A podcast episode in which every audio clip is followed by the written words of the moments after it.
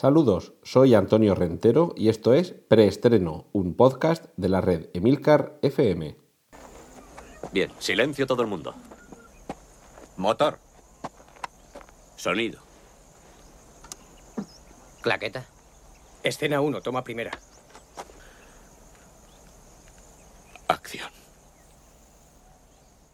Bienvenidos una semana más a Preestreno.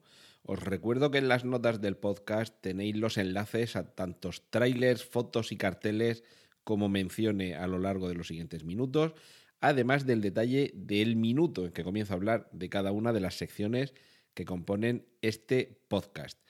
En el caso de la voz que estáis oyendo, vuelvo a estar otra vez a punto de caer, con lo cual pido disculpas porque no es la mejor de, de, las voces que puedo ofrecer. A ver si me respeta la salud y la semana que viene sueno un poquito mejor.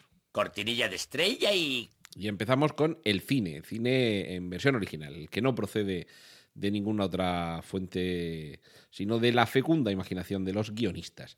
Y vamos a empezar con un biopic, una película sobre la vida de alguien más o menos famoso, conocido o relevante, y en este caso el propio nombre lo va a decir bueno, el nombre, el apellido, pero el título de la película lo va a decir todo en cuanto al personaje de cuya vida se nos va a hablar.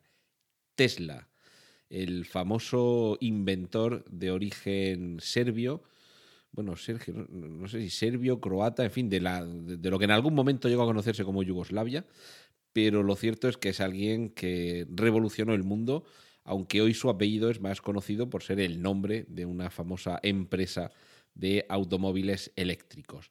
La buena noticia, además de que se vaya a hacer una película sobre Nikola Tesla, es quién la va a protagonizar. Va a ser Ethan Hawke, que es un actor que de hecho físicamente no es que sea casi inconfundible con, perdón, que casi se pueda confundir con, con, Tesla, pero sí que tiene cierto aire en cuanto a sus facciones delgadas, alargadas.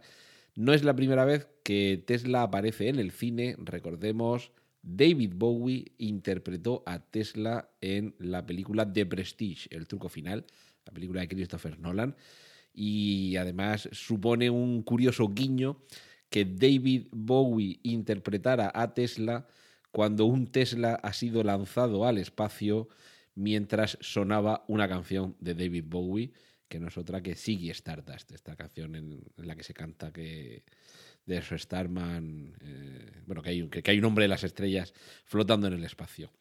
Eh, fecha de estreno no tengamos prisa porque todavía está en preparación esta película sobre Tesla, así que mucho me temo que no va a ser antes del año que viene cuando podamos ver a, a Ethan Hawke interpretar a Tesla, que imagino que la vida del serbio nos, nos contarán en, en, en, la pantalla no solo sus grandes inventos, sino sus grandes peleas con Thomas Alva Edison, como eh, George Westinghouse en algún momento también eh, acudió por allí, y toda esa guerra que ha tenido que ver, o que tuvo que ver, en, a comienzos del siglo XX, no tanto con las patentes tecnológicas, sino con el sistema de electricidad que se imponía. Es decir, una vida apasionante de, de alguien que además llegó a tener inventos como el rayo de la muerte, un,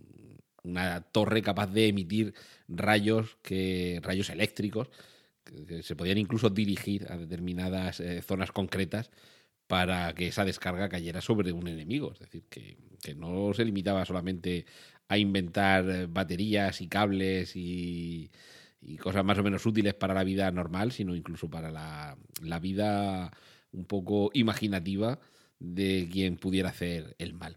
Seguimos con, con actores famosos, en este caso además trabajan juntos. Eh, bueno, famosos quiero decir por su, por su aspecto delgado y, y nervudo. Willem Dafoe va a trabajar junto a Robert Pattinson en una película dirigida por el, mismo autor de la película La Bruja, un director que se llama Robert Eggers y que debe, debemos empezar ya a familiarizarnos con este nombre y que hace un par de años con, La Bruja realmente nos aterrorizó no solo porque la película fue una película de terror, que realmente tampoco lo era, era más bien una película de tensión sobre lo que sucede en un grupo cerrado de personas cuando dejan que la superstición, el, miedo y los secretos se apoderen de ellos.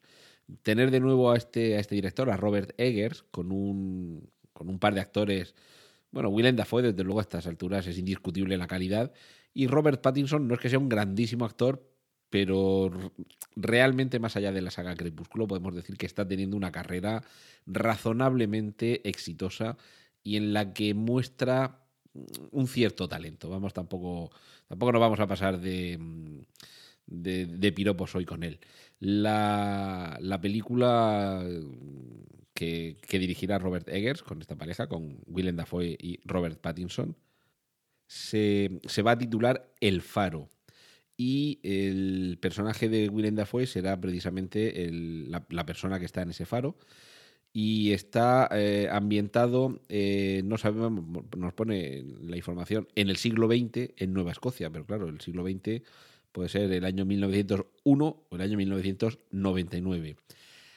A mí esto me suena un poquito a la piel fría.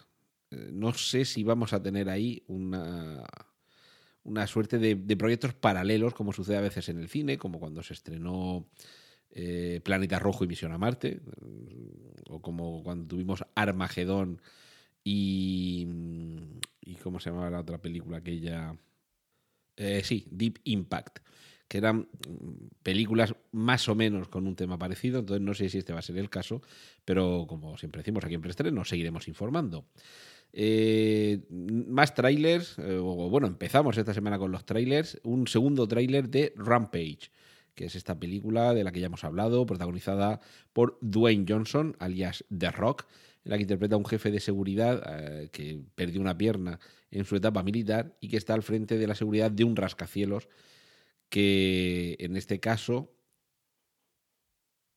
Ay, no, calla, perdón, perdón. Rampage, eh, que estoy. Claro, es que cuando un actor trabaja tanto, ya empiezas a mezclar las películas. Rampage es la película de Dwayne Johnson en la que un cuerpo cae del espacio en un, en un zoo y hay un gorila blanco que toca esa pieza y a partir de ahí sufre una, eh, una evolución, digamos eh, que lo estaba confundiendo con Skyscraper, que Rascacielos, que es otra película en la que Dwayne Johnson hace, pues esto es lo que decía, el que le falta la pierna y es el jefe de seguridad del edificio. Pero Rampage nos propone una mezcla de, en cierto modo, cierto modo ciencia ficción, pero sobre todo aventuras y acción. Y además tenemos eh, a, un, a un malo de los que da gusto verlo hacer de malo se trata de Jeffrey Dean Morgan, el Negan de la serie The Walking Dead, que en esta ocasión tendrá que intervenir en medio de una película que en cierta forma nos puede recordar, por supuesto, a King Kong, pero también, y esto es el propio tráiler el que lo desvela, a películas tipo Godzilla. Y cuando veáis el tráiler veréis por qué, pero bueno, ya tampoco os lo voy a, a revelar yo. Eh, noticias que tienen que ver, os hablaba antes del biopic de Nikola Tesla, otro biopic, el título Radioactivo, que protagonizado por Rosamund Pike nos contará la vida de Marie Curie. Es decir, que volvemos a tener una, el ejemplo que os decía antes, de películas más o menos con temas similares, en este caso biopic sobre científicos eh, de renombre y que desde luego contribuyeron a cambiar el mundo tal y como lo conocemos. Y eh, en este caso reivindicando la figura de una pionera en, la ciencia y una pionera en la incorporación de la mujer a la investigación científica y que eh, en este caso además con una actriz como Rosamund Pike también nos permitirá disfrutar de esa de la, de la calidad de su talento interpretativo.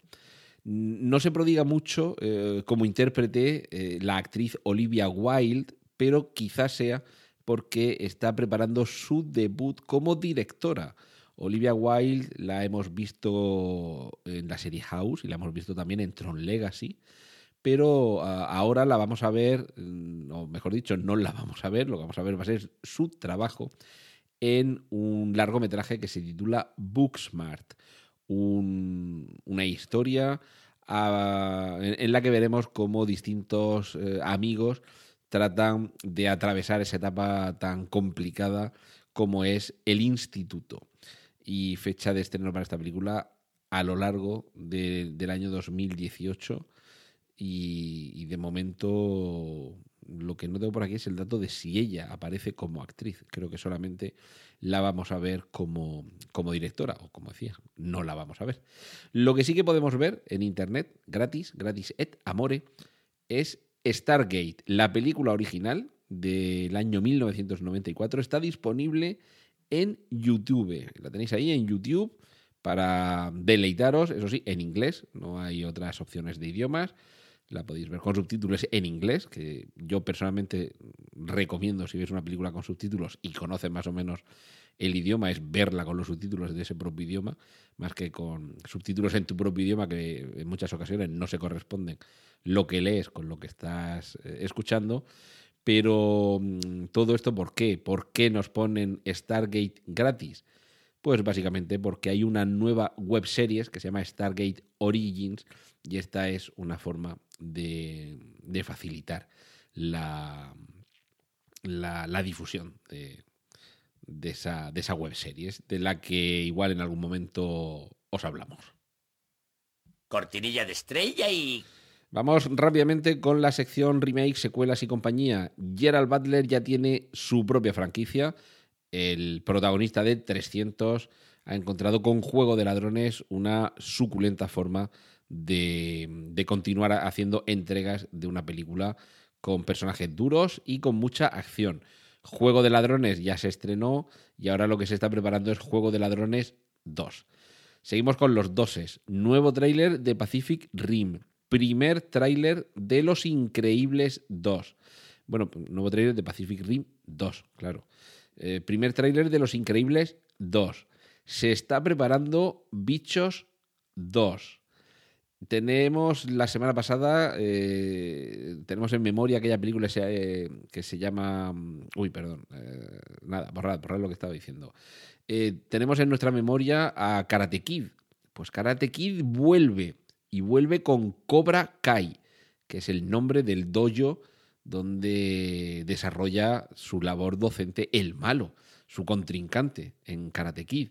Ahora tenemos a los dos personajes protagonistas interpretados por los dos actores de la película original, enfrentados cara a cara, no ellos, que ya tienen unos añitos, aunque se mantienen en buena forma, sino sus discípulos. Ralph Macchio y William Zapka recuperan su rivalidad. Ojo, en una web series, seguimos con las series que nos llegan a través de, de internet, en la que se alternan momentos dramáticos con momentos de humor. Eh, tengamos esto en cuenta, no es una parodia, no es una comedia, pero al igual que sucede también en, en, el original, junto a momentos dramáticos vamos a tener algunos alivios cómicos. Así que recordad que mm, Karate Kid vuelve con Cobra Kai. De la que hablábamos la semana pasada, que por eso me había confundido antes, perdón, era de Kung Fury, un cortometraje que suponía una recopilación de diversos eh, homenajes a los años 80 y que se va a convertir en película protagonizado por Michael Fassbender. Pues bien, al reparto de Kung Fury se une Arnold Schwarzenegger. Esto va a ser seguramente una de las películas, si llega este año, el año que viene al cine, con las que más vamos a disfrutar en la sala, sobre todo los que ya tenemos una edad y todos esos homenajes que aparecerán ahí los vivimos en su momento en directo cada viernes en los estrenos. Y vamos a terminar con un póster, todos estos tráiler y, y, el póster del que os hablo los podéis ver pulsando en los enlaces correspondientes en las notas del podcast.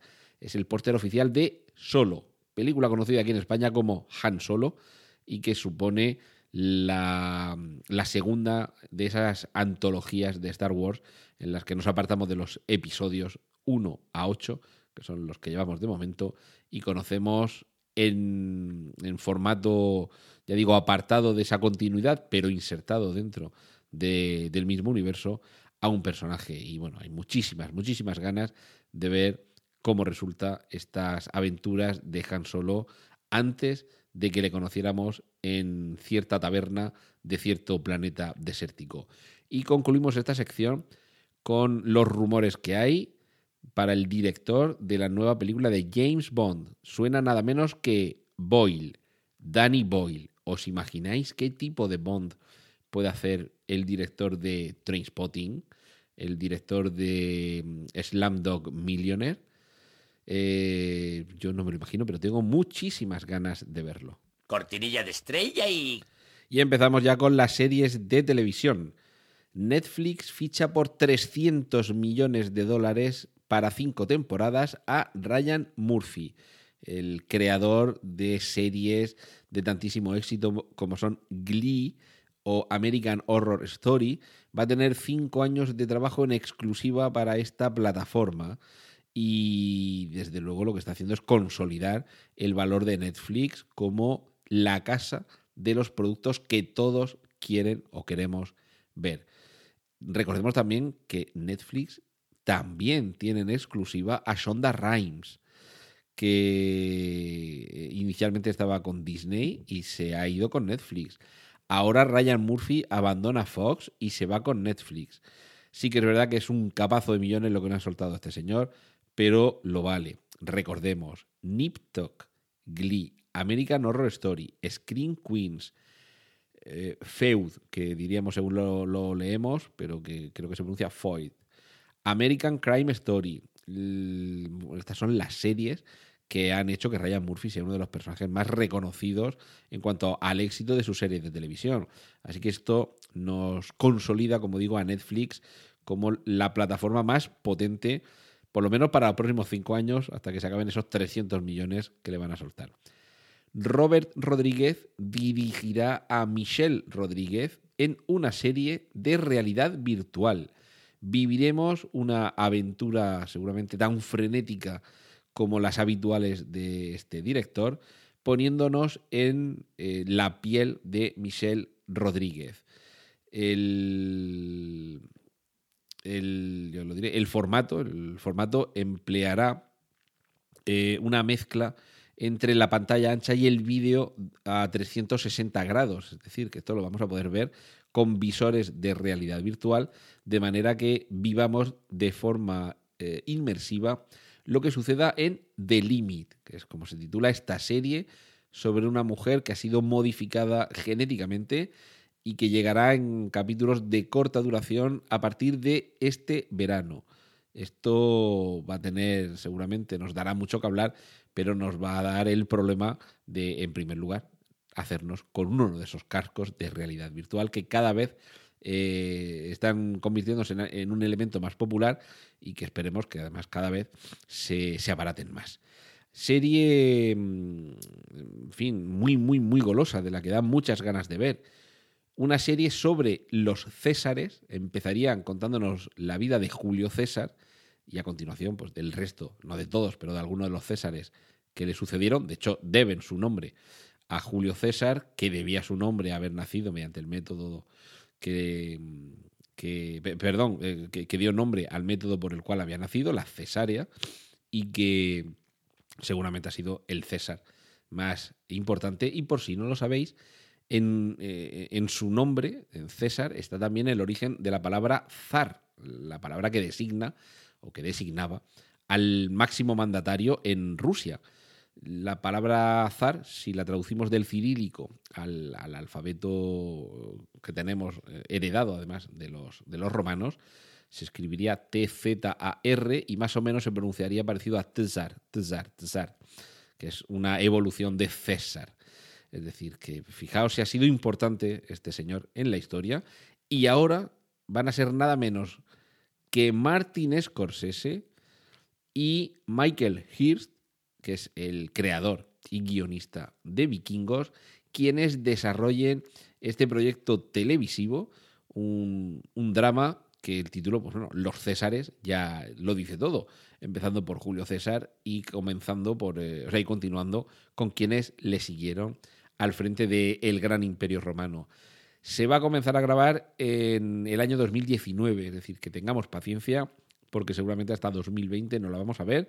Así que como me gusta decir aquí, de lo que nos enteraremos os iremos informando aquí en preestreno. Y noticia, no sé si mala o buena, los hermanos Matt Duffer y Ross Duffer, los Duffer Bros, son los creadores de Stranger Things, abandonarán la serie como showrunners, es decir, como quienes se están encargando de dirigirla, encaminarla y llevarla. Terminó en la tercera temporada, que es la siguiente que veremos seguramente el año que viene. Eh, esto ya digo, puede ser una noticia buena o una noticia mala en función de si nos gusta más o menos qué es lo que nos proponen. Cortinilla de estrella y... Esta semana nos quejaréis los que no sois muy amigos de los cómics y los superhéroes en el cine, porque solo tenemos una noticia, curiosamente. Menos mal que esto no es un podcast únicamente sobre superhéroes, que si no había durado el podcast de esta semana un minuto. Y es que se perfila el nuevo líder de los X-Men en las siguientes entregas. Recordemos que la próxima película eh, versará en torno al personaje de Fénix, de la, la Fénix Oscura, y va a suponer que nos vayamos olvidando del Lobezno y que en su lugar sea Cíclope quien se alce como nuevo líder de X-Men.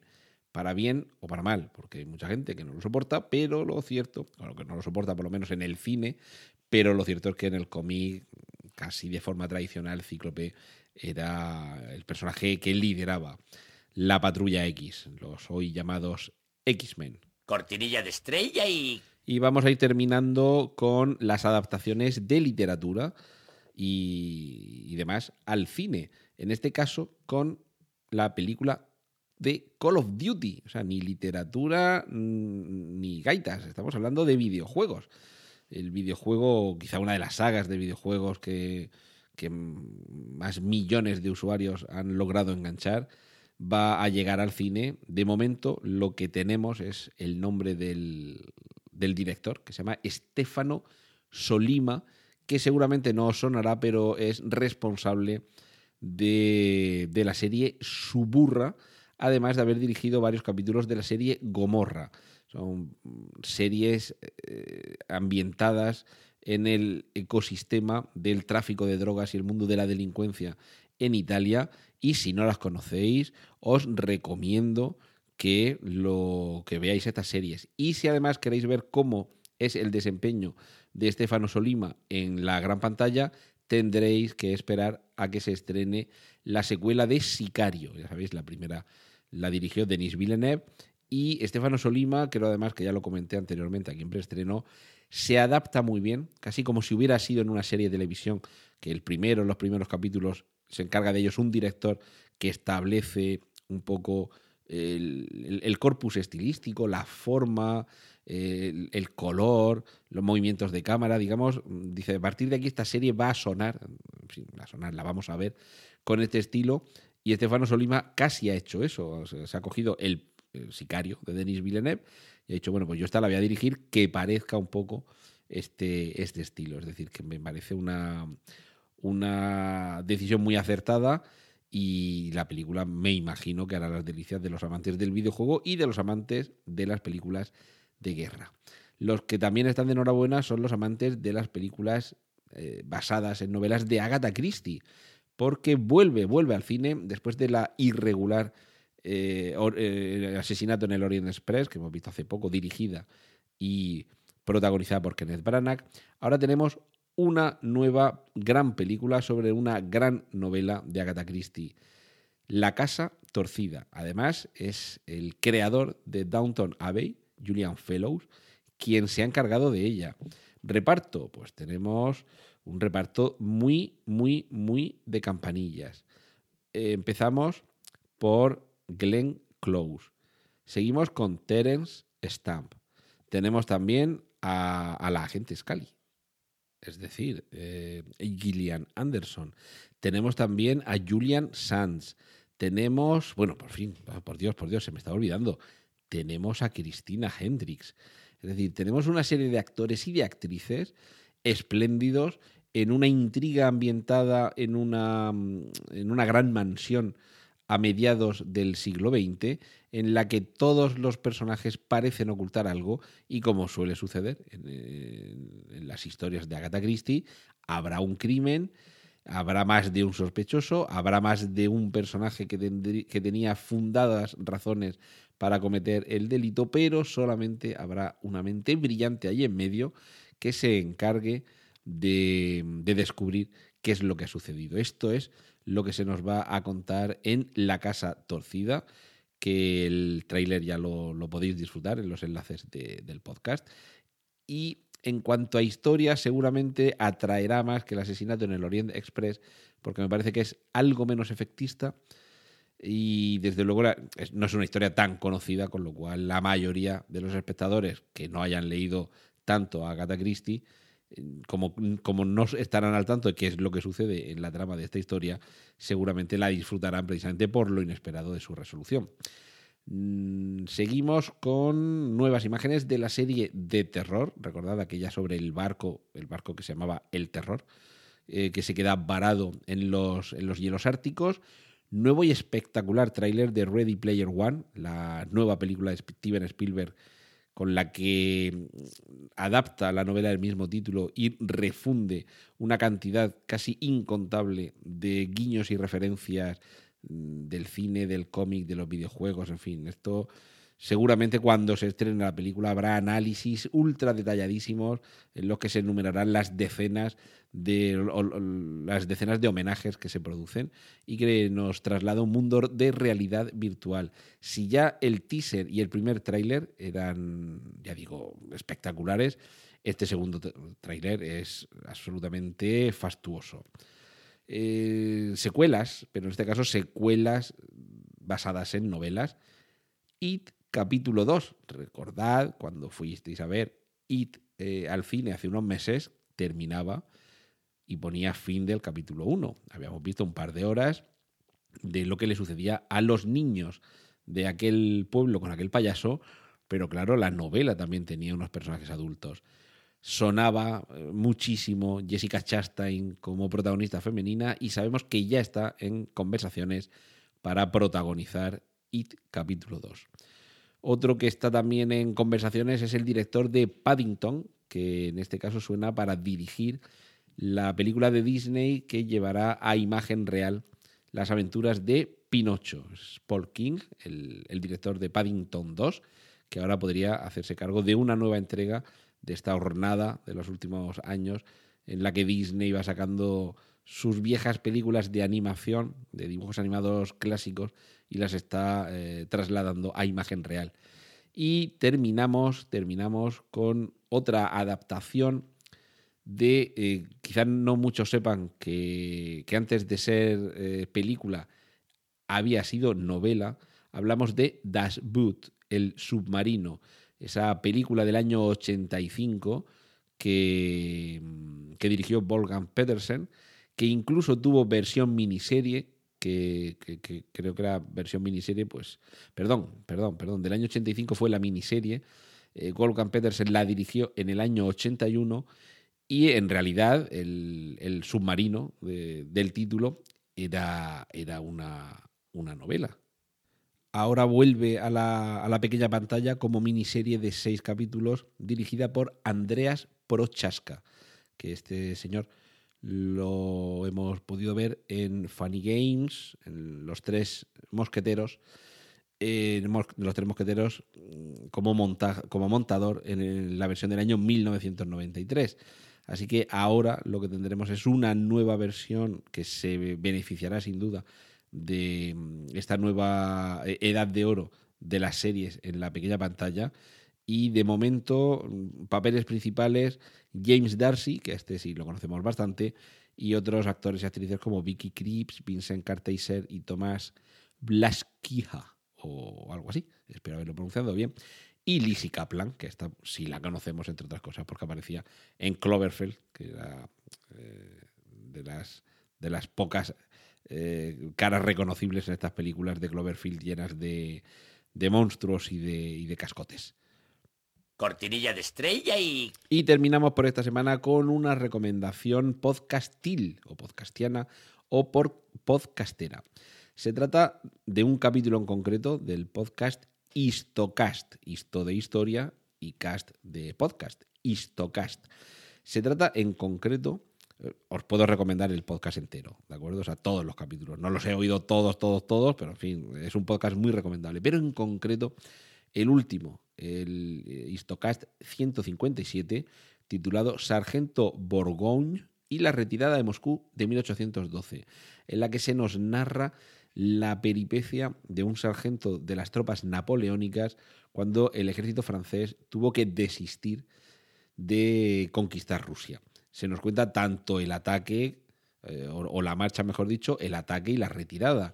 Y es espeluznante lo que nos van contando los... Eh, en este caso es Hugo Cañete, eh, quien, quien nos va contando de una forma impresionante esta ruta de la Gran Armée, el, gran ejército con el que Napoleón pretendía, ay pobretico, mm, conquistar Rusia y bueno, se dejaron, pues volvieron cuatro y volvieron mal, porque a nadie se le ocurre una idea más absurda que tratar de conquistar Rusia y que se te eche el invierno encima.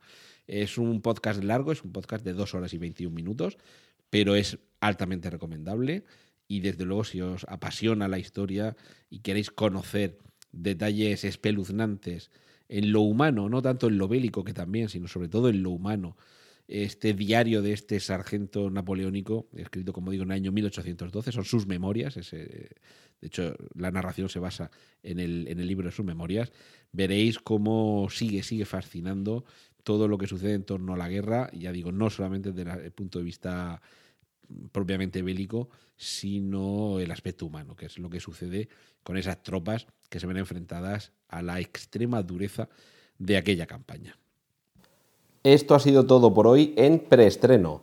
Muchas gracias por la atención prestada.